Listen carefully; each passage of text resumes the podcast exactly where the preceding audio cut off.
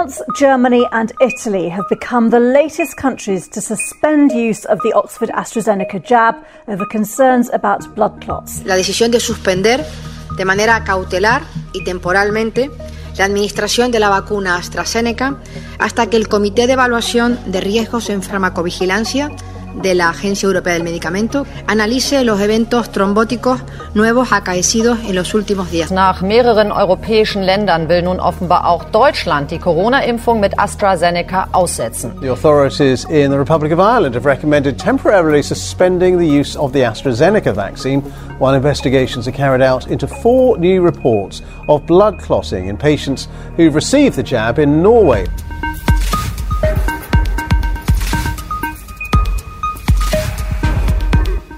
Diversos países da Europa enfrentam um impasse em suas campanhas de imunização. Nesta semana, Alemanha, França, Espanha, Portugal e Itália anunciaram a suspensão temporária da aplicação da vacina contra a Covid-19 desenvolvida pela Universidade de Oxford em parceria com o laboratório AstraZeneca.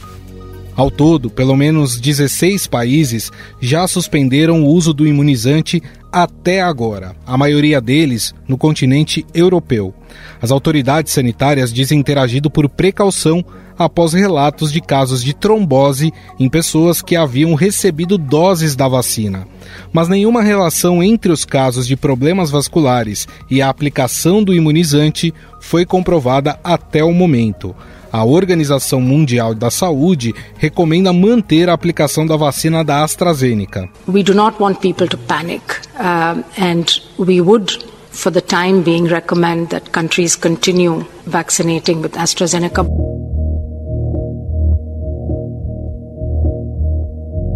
A Agência Europeia de Medicamentos também mantém sua recomendação e um comitê de segurança deve se reunir na quinta-feira para avaliar os casos. Aqui no Brasil, a Agência Nacional de Vigilância Sanitária informou que não há registro de casos do tipo ligado à vacina, mas tem muita gente de olho nos casos na Europa. Afinal, o imunizante desenvolvido pela Oxford AstraZeneca foi por muito tempo a grande aposta do governo federal e é um dos dois únicos que já estão sendo utilizados na campanha nacional de vacinação junto da Coronavac, desenvolvida pelo laboratório chinês Sinovac e o Instituto Butantan. Que é uma vacina que já vinha sendo utilizado utilizada pelo procedimento de autorização de uso emergencial, mas que agora vai ser registrada pela agência com uma etapa de fabricação aqui no Brasil.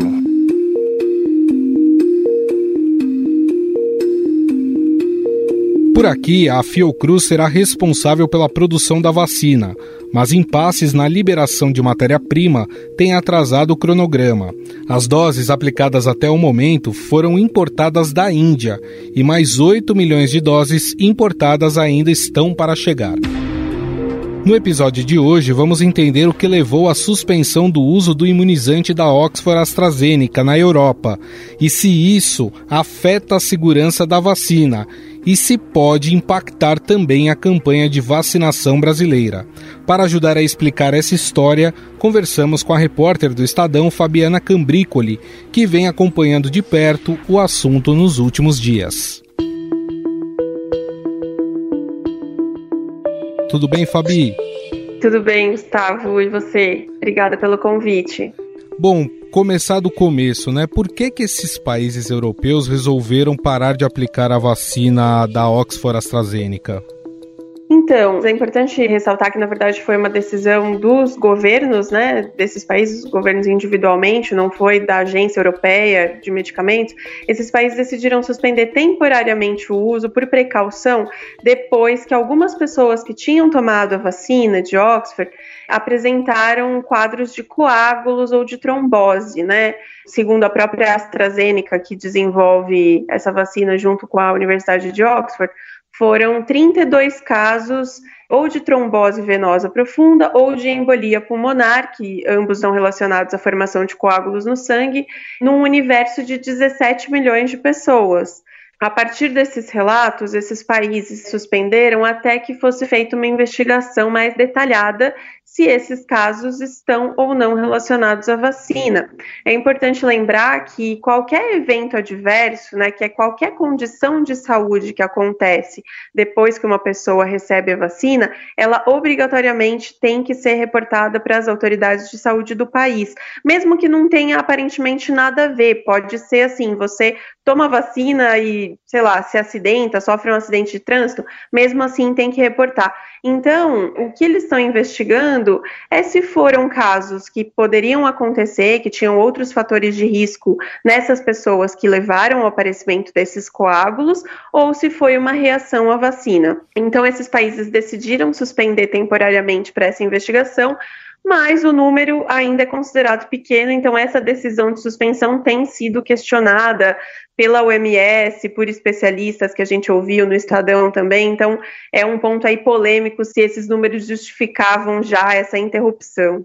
Grande parte das doses contratadas aqui para vacinação aqui no Brasil fazem parte desse consórcio Oxford AstraZeneca. É, são mais de 210 milhões de doses aí até o final de 2021. Já existe alguma orientação em relação ao que está acontecendo na Europa? E se aqui no Brasil tem registro de alguma reação adversa grave em relação a essa vacina? Eu conversei né, ontem com a Anvisa e com o Ministério da Saúde, justamente pedindo essas informações, né? A Anvisa disse que não tem nenhum registro de trombose ou de embolia pulmonar ou de coágulos com elo comprovado com a vacina. O que tem são cinco casos suspeitos de tromboembolismo, né, que como a gente chama esse quadro, entre pessoas que foram vacinadas com a vacina de Oxford, mas já são quase 3 milhões de pessoas vacinadas com esse imunizante e a gente teve só esses cinco casos suspeitos, o que é perfeitamente plausível que esses casos podem ter a ver com outros fatores de risco, né? Tem um dado epidemiológicos americanos, né, onde eles fazem pesquisas de incidência mais robustas, de que o tromboembolismo, né, a embolia pulmonar, acontece em uma a cada mil pessoas por ano. Então, não é um evento tão raro. Ele pode acontecer em várias pessoas e pode ser uma coincidência temporal ter ocorrido depois da vacina. A Anvisa diz que está monitorando a investigação, a área internacional da Anvisa já está entrando em contato com as autoridades sanitárias da Europa para colher mais informações e avaliar. Mas, por enquanto, tanto a Anvisa quanto o Ministério da Saúde também me responderam que não existe evidência que justifique uma paralisação da campanha dessa vacina no Brasil. E é importante lembrar também, como você mencionou, que essa é uma das únicas vacinas que a gente tem né, no nosso plano. A vacina de Oxford, que está sendo produzida pela Fiocruz, e a Coronavac, que é produzida pelo Instituto Butantan. Então, se a gente já tem um cenário de escassez de vacinas, num momento tão dramático como que a gente está vivendo na pandemia agora, interromper o uso dessa vacina sem uma evidência robusta, quer dizer, sem nenhum link forte de que esses eventos podem estar relacionados à vacina, talvez causaria um mal ainda maior, porque a gente está num momento que a gente precisa acelerar a vacinação, né, por causa da, do cenário de colapso no país. Então, por enquanto, a, a orientação e a, o posicionamento dos órgãos de saúde do Brasil é manter o uso dessa vacina. Eles consideram que os dados de segurança chancelam isso, né? A gente não tem evidência ainda para justificar essa paralisação. É até importante você dizer isso, né, Fabi? Porque esses casos estão sendo investigados. Não se chegou ainda a uma conclusão de que tem a ver com a vacina. Muito provavelmente pode ser que chegue daqui um mês e veja que esses casos não tenham nada a ver com a vacina, não é isso? Exatamente. Inclusive os casos na Europa, tá? Que ocorreram em países que já decidiram suspender o uso, todos são suspeitos. Não tem um único caso que a ligação entre vacina e os coágulos tenha sido comprovada. Então, realmente, a gente tem que tomar muito cuidado com isso, porque pode gerar uma sensação ruim na população, uhum. uma falta de confiança. A gente viu uma situação similar que foi quando alguns países da Europa decidiram suspender ou esperar um pouco para usar essa vacina em populações maiores de 65 anos, porque ainda não tinha dados suficientes de eficácia nessa população de idosos. O que aconteceu? Alguns idosos em outros países, inclusive no Brasil, a gente recebeu relatos, se recusaram a receber a vacina Aí, como você falou, 10, 15 dias depois, surgiram as evidências de que a vacina é eficaz para idosos e eles começaram a, a aplicar. Então, esse processo de monitoramento de evento adverso é super comum é uma coisa que acontece porque a, a gente está vacinando milhões de pessoas no mundo, mas as doenças continuam acontecendo. Todo dia tem gente que tem infarto, todo dia tem gente que tem AVC ou que tem um caso de coágulo. Então, assim, a gente não pode de cara já associar isso com a vacina. E a gente tem que ter muito cuidado. Claro, Todos esses casos exigem investigação e a gente está acompanhando isso, a imprensa, as autoridades de saúde, mas não é o momento de se negar a usar essa vacina, porque, como você falou, daqui a poucos dias ou semanas a gente já vai ter provavelmente uma conclusão sobre essa situação e os números até agora indicam que possivelmente não tem um elo com a vacina, né? Então a gente tem que ter cautela, acompanhar as investigações, mas sem causar pânico ou uma situação de como se a gente não pudesse mais confiar nessa vacina. E em relação aqui no Brasil, Fabi, as vacinas que já foram aplicadas, e aí não me refiro só a da Oxford AstraZeneca. O Ministério da Saúde ele faz uma coleta de dados em relação à reação adversas. O que, que você pode falar para a gente sobre isso? É, então, ontem o Ministério da Saúde ele divulgou o primeiro boletim de monitoramento de eventos adversos relacionados às vacinas da Covid. É, como você disse, inclui tanto a vacina de Oxford quanto a Coronavac. E até é interessante a gente falar sobre esses números, porque fica bem claro que evento adverso não quer dizer que é um efeito colateral da vacina. É qualquer evento que aconteceu no período de pós-vacinação e que precisa ser investigado, mas que geralmente não tem relação com a vacina. Então, na verdade, esse balanço é do primeiro mês da campanha de vacinação, então é entre o dia 18 de janeiro e 18 de fevereiro. Nesse período foram aplicadas 5,8 milhões de doses e foram registrados 430 eventos adversos graves. Isso representa 0,007% dos vacinados. Então, assim, essa incidência já é super pequena. Mas o que é interessante? Quando você pega esses 430 eventos adversos, dentre eles tem 139 mortes. 70% dessas mortes já está comprovado que não teve nada a ver com a vacina. Então, teve gente que morreu de infarto, teve gente que morreu de câncer, teve gente que morreu de Covid, porque não tinha dado tempo ainda de desenvolver a imunidade, porque demora algumas semanas. Então, 70% dessas mortes já foram descartadas, né, de ligação com a vacina, mas você vê que ainda assim elas tiveram que ser reportadas, Sim. porque é o procedimento padrão no caso de qualquer vacina e de qualquer medicamento. Então, além desses 430 eventos adversos graves, a gente teve também 20 mil eventos adversos não graves reportados. Isso geralmente é o quê? dor no local da aplicação da injeção, dor de cabeça, mal-estar, coisas que a gente também costuma sentir depois da aplicação de uma vacina, porque a vacina estimula o nosso sistema imunológico a agir, então é comum que isso aconteça. Ainda assim, os eventos adversos não graves, eles representam só 0,34% dos imunizados, né, dos 5,8 milhões de doses aplicadas que eu mencionei. Então, assim, é um número pequeno, a maioria deles provavelmente não tem relação com a vacina, e os que têm são essas coisas muito locais, né? Essas reações locais, dor de cabeça e tal, e que passa rapidamente. É importante monitorar, tanto a Anvisa quanto o Ministério da Saúde monitoram, porque é importante você ter até isso em bula, né? Quando a gente vê ali no, nos possíveis efeitos, falar ah, tantos por cento das pessoas têm dor de cabeça, tantos por cento uhum. tem dor muscular. Isso faz parte do monitoramento e isso não quer dizer, né, quando a gente vê o número pode parecer um pouco chamativo, mas dentro o universo, assim, dentro do universo que foi vacinado, não é significativo e não tem relato de nada grave, né? O próprio Ministério da Saúde fala e a Anvisa também nesse boletim que não tem nenhum registro de evento adverso grave comprovadamente relacionado às duas vacinas que a gente está usando aqui. Perfeito. Essa é a Fabiana Cambricoli, repórter aqui do Estadão. Fabi, gostaria de agradecer você mais uma vez. Muito obrigado, viu? Eu que agradeço pelo convite. A gente segue aí cobrindo e monitorando essa história no Estadão. Nos próximos dias a gente deve ter até mais novidades.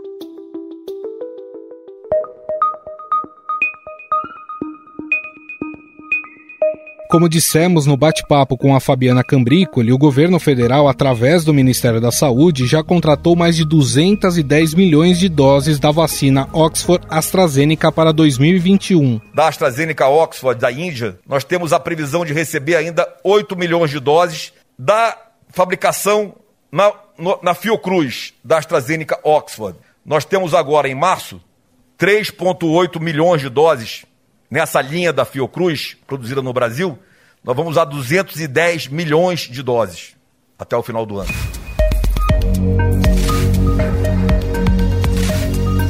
A partir do segundo semestre deste ano, a Fiocruz prevê a incorporação de toda a tecnologia de produção. E aí, a fabricação do imunizante será feita 100% no Brasil.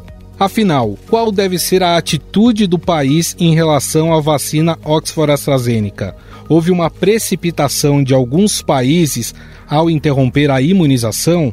Sobre o assunto, converso agora com a vice-presidente da Sociedade Brasileira de Imunizações, Isabela Balalai. Tudo bem, doutora? Olá, Gustavo, tudo bem? Doutora, essas reações adversas mais graves podem acontecer em menor escala no universo da vacinação que temos hoje contra a Covid? Então, Gustavo, um dos principais inimigos da vacina, das vacinas, seja Covid ou qualquer outra, é a coincidência, né? É a relação temporal entre a aplicação da vacina e qualquer evento que possa acontecer com essa pessoa. Se todos lembrarem, lá no começo teve a notícia de que idosos teriam morrido depois de receber a vacina na Inglaterra, logo que começou, e não foi com a AstraZeneca, foi com a vacina da Pfizer. E o que é importante é saber que sim, a vida continua normal, né? As pessoas podem infartar, podem é, ir ao óbito, podem se infectar com o vírus da Covid, podem se infectar com outros vírus, ou, no caso aqui, podem ter uma trombose. O que, que, o que, que a gente faz? O que, que é considerado assim pilar, importante pilar para a segurança da, da vacinação? É a investigação. Mesmo entendendo que, por exemplo, nesse caso da trombose, não há nenhuma nenhum risco teórico, né, nenhuma explicação, nem teórica, para a gente pensar que a vacina pudesse causar esse tipo de manifestação. Mas a investigação é obrigatória para que a gente possa afirmar que não houve relação causal. Então, o que é essa investigação? Primeiro, saber se essa pessoa tem algum fator de risco. A trombose é uma coisa que acontece e não é rara na população e, e, também, além de conhecer e investigar melhor a causa dessa trombose nessa pessoa, é olhar qual é a estatística, qual é a incidência de trombose naquela população, naquela faixa etária, naquele grupo étnico, enfim, naquele país, naquela cidade, etc.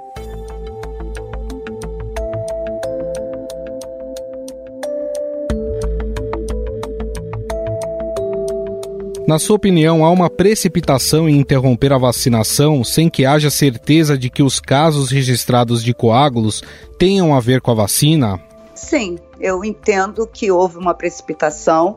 É, isso é muito preocupante porque depois de anunciado uma situação dessa, a população passa a ter mais um mito na sua cabeça, mais um medo em relação às vacinas. É claro que ninguém está dizendo, ah, é, vamos esperar ver se mais pessoas, né, que são, eu posso ouvir isso, é, quem está me ouvindo pode pensar isso, né? Será que a gente vai esperar então ter muitos casos para suspender? Não, não é o caso. Existem evidências científicas, evidências epidemiológicas que descartam a possibilidade dessa relação causal com a vacina. Não é a primeira vez que a gente vê uma resposta precipitada, mas é claro que isso depende muito também da cultura local, da pressão popular. É, tudo isso pode fazer que uma agência tome uma medida mais drástica ou não.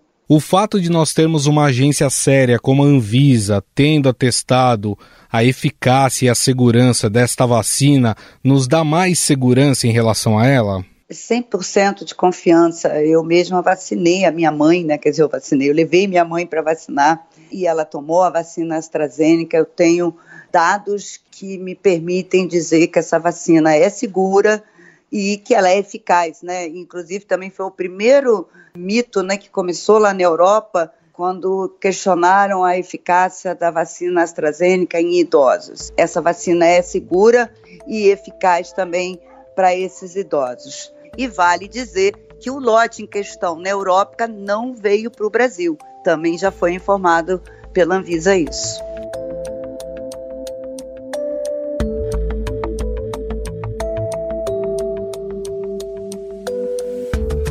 Nós temos visto, doutora, muitas fake news, principalmente nas redes sociais, né?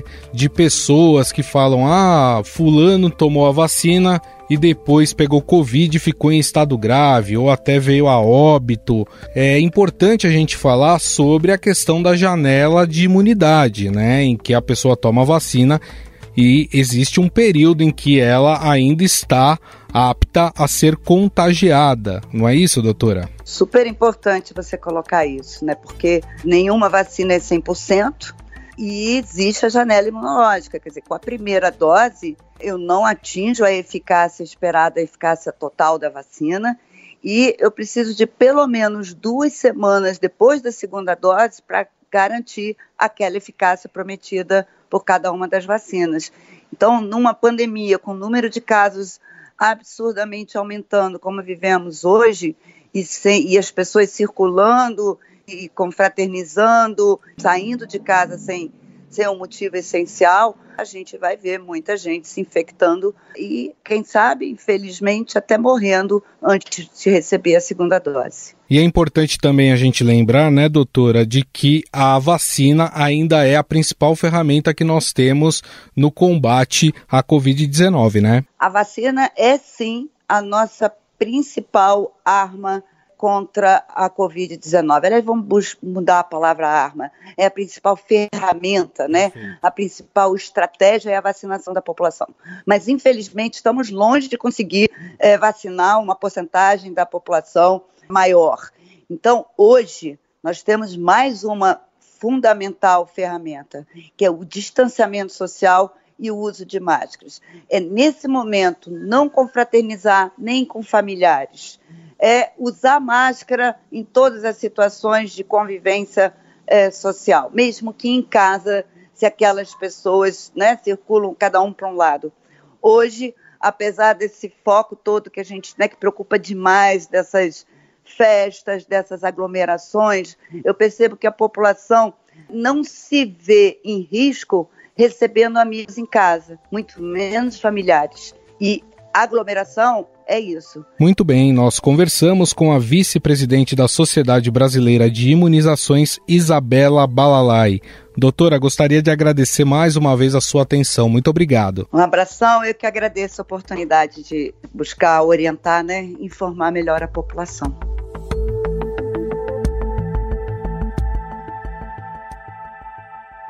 Estadão Notícias. O Estadão Notícias desta quarta-feira vai ficando por aqui. Contou com apresentação e produção minha, Gustavo Lopes, produção de Bárbara Rubira e Ana Paula Niederauer e a montagem de Moacir Biasi. O editor do núcleo de áudio do Estadão é Emanuel Bonfim e o diretor de jornalismo do Grupo Estado é João Fábio Caminoto. Mande seu comentário e sugestão para o e-mail podcast@estadão.com. Um abraço e até mais.